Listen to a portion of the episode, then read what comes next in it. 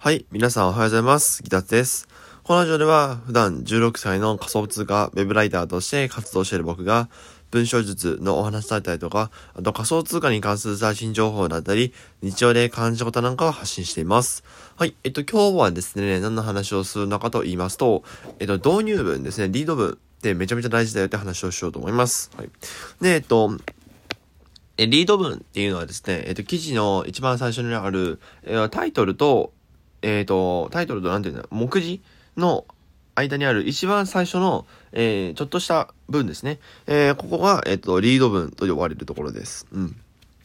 で、そのリード文はですね、えっ、と、実は記事の中で5%ぐらいの文字量しかないんですよ。だいたい300字から500字ぐらいかな。あの、記事のボリュームにもよるんですけども、それぐらいの、えっ、と、割合で、えっ、と、リード文っていうのは割かれます。なんですけども、このリード文っていうのは、まあ、記事の文字数だけで言うと5%の割合しかないんですが、中身で言うと、中身っていう面で言うと、あの、記事の60%ぐらいを占める超大事な、あの、超大事なところになります。うん。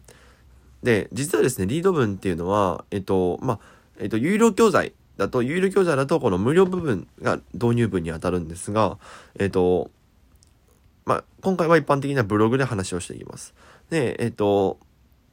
ブログでですね、えー何か検索、検索結果に、えっと、自分のブログが出てたら、出てたとしますよね。で、そのブログから、あそうそうなんちゃう、えっと、その検索結果から、えっと、自分のブログに、えー立ち寄ってきた人がいると。で、えっと、その人が、僕のブログのリード文を読んで、そこでですね、その先の、あの、記事の、この、読むか読まないかっていうとこが変わってくるんですよね。うん。例えば、なんかリード文で急に自己紹介し始めたら、えー僕は16歳の仮想通貨ウェブライターである杉田敦です。えっ、と、中学生の頃から、中学生の頃に池原さんの YouTube を見て、えー個人の力で稼ぐ、稼げた、えー稼げないといけないなという、えーと、危機を感じ、みたいな、わーわーわー、みたいな。そんなこと書いてもですね、まあ読まれないんですよ、正直言って。うん。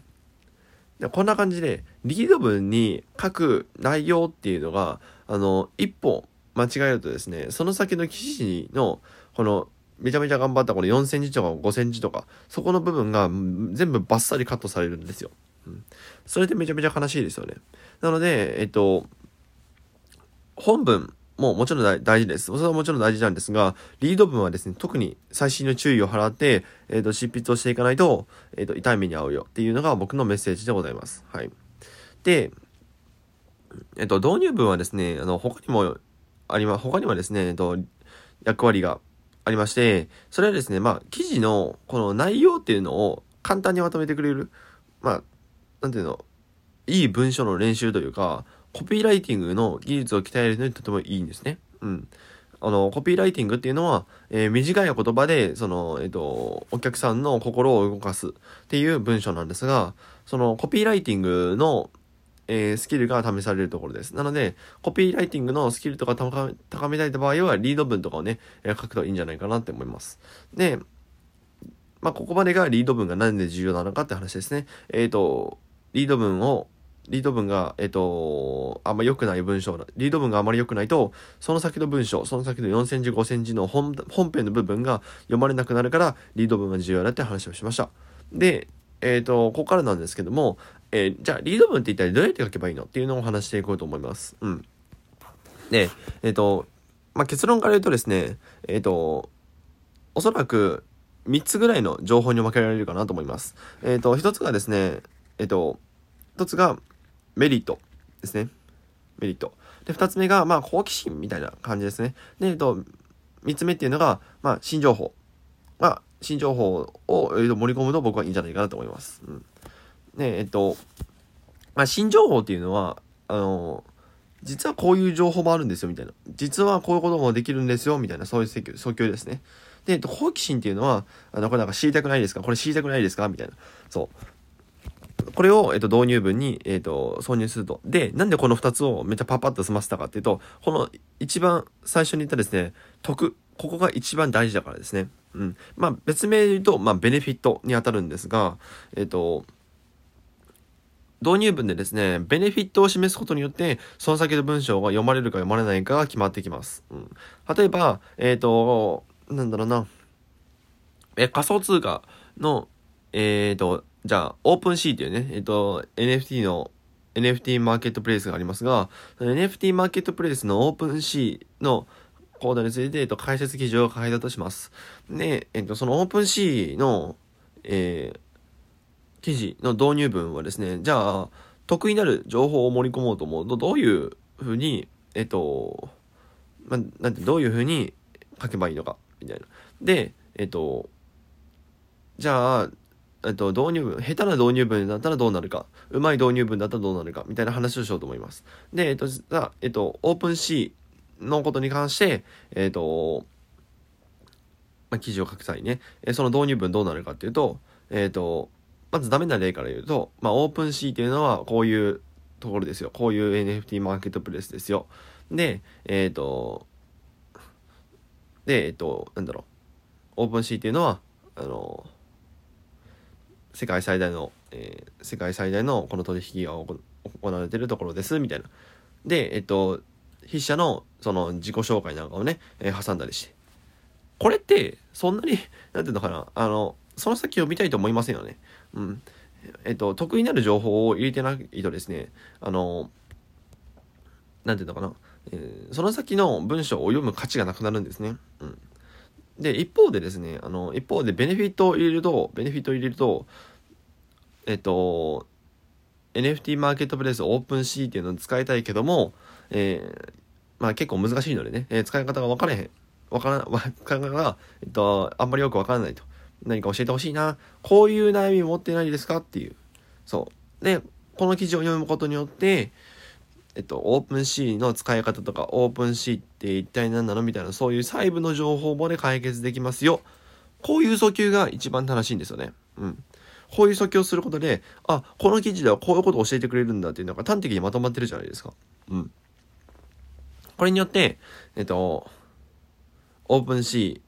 の解説記事を読者は読みたいって思うわけですよ。こんな感じで、えーと、ベネフィットとかをちゃんと盛り込んであげないと、導入部でそれを盛り込んであげないと、読者っていうのはやっぱその先の情報がわからないのでね、うん、その先の情報わからないので、えっ、ー、と、まあ、絶対なんていうのかな、得意になる情報っていうのを盛り込まないと、えー、人間っていうのは動かないので、えー、導入文でそれを使う、それを使うことによって、えー、その先の本文のね、えー、読まれ方が変わってきますので、えっ、ー、と、この導入文のスキル。はめちゃめちゃ大事なので、えっ、と、ぜひ、えっ、と、ぜひというか、まあ、導入文ね、鍛えていきましょう。で、えっと、導入文を書く際にですね、えっと、二つおすすめの書籍がございます。えっと、まず一冊目はですね、ザ・コピーライティング、えー、心のこと線に触れる言葉の法則っていう本です。で、えっと、もう一つがですね、セールスコピー大全っていう本なんですが、えっと、この本でですね、この二つの本を使うことによって、えっと、リードコピー、まあ、つまり導入文ですね、導入文の書き方だったりとか、あと、どういうコピーが刺さるのかとかっていうのが書かれてあります。すべて書かれてあります。あの、ザ・コピーライティングの方はですね、これ実は3580円ぐらいするんですが、あの、この本はですね、えっ、ー、と、誰だっけな？誰だっけ？えっ、ー、と、ジョン・ケープルズ、ジョン・ケープルズっていう人が、えー、と書いた本になるんですが、その方はですね、49年間コピーライターとして仕事をして、そのコピーライターで培ってきた知識とか、えー、ノウハウとかを全て積み込んだ、え、ー、と、本になります。これがザー・コピーライティングですね。うん。ね、このザー・コピーライティングを使うことによって、えっ、ー、と、どんなメリットがあるかっていうと、もちろん値段は安くないです。値段は3580円と安くはないんですが、えっ、ー、と、記事を書く際にとても大事になるタイトル、タイトルとか導入文とか、えー、そこの、ね、そこの、えっと、記事の根幹となるところが、えっ、と、どうやって書けばいいのかみたいなことが書かれてあります。で、成立コピー大全の方は、えっ、ー、と、リードコピーって言ってね、えー、じゃあ、まあ、キャッチ、ここではキャッチコピーで書かれてるんですが、まあ、タイトルですね。タイトルが、タイトルのコードが書かれてあって、じゃあ、リードコピーでどういう風に書けばいいのかっていうのが書かれてあります。うん。えっ、ー、と、実はですね、あの、ザ・コピーライティングの本には、えっ、と、先ほど言った、えっ、と、好奇心とか新情報とか、あと、得意になる情報とかっていう要素が盛り込まれてあったりします。うん。えっ、と、この2冊ですね、えっと、合計で買うと5500円するんですけども、あの、絶対にね、え将来役立つえ、スキルコピーライティングでございますので、えっ、と、この2冊の本は、えー、ぜひお手元に置いて、紙の本でね、え、お手元に置いて、えっ、と、いつでもね、辞書のように使うと、えー、僕は一番元が取れるんじゃないかなと思います。僕も実際に、えっ、と、辞書として使っていて、えー、とても、あの、勉強になっております。はい。っていう感じですね。うん。えっ、と、どちらもですね、えっ、と、この下の、あの、Amazon のリンクをね、えこの下に貼り付けておきますので、えっ、と、ぜひそちらから、ザ・コピーライティングとセールスコピー大全、えっ、と、導入文のこのトレーニングとか、あとタイトルのトレーニングとかに、えっ、ー、と、活用してください。はい。で、あとね、えっ、ー、と、自分が自社商品を売るってなった時も、えっ、ー、と、このザ・コピーライティングのセールスコピー大全、この2冊はですね、とても重要な、えー、本になります。えっ、と、導入文で、まあ、導入文って無料部分ですよね。無料部分で、どういうふうに訴求をすれば、読者は商品を買ってくれるんだろう、買ってくれるんだろうかっていうのを、えっ、と、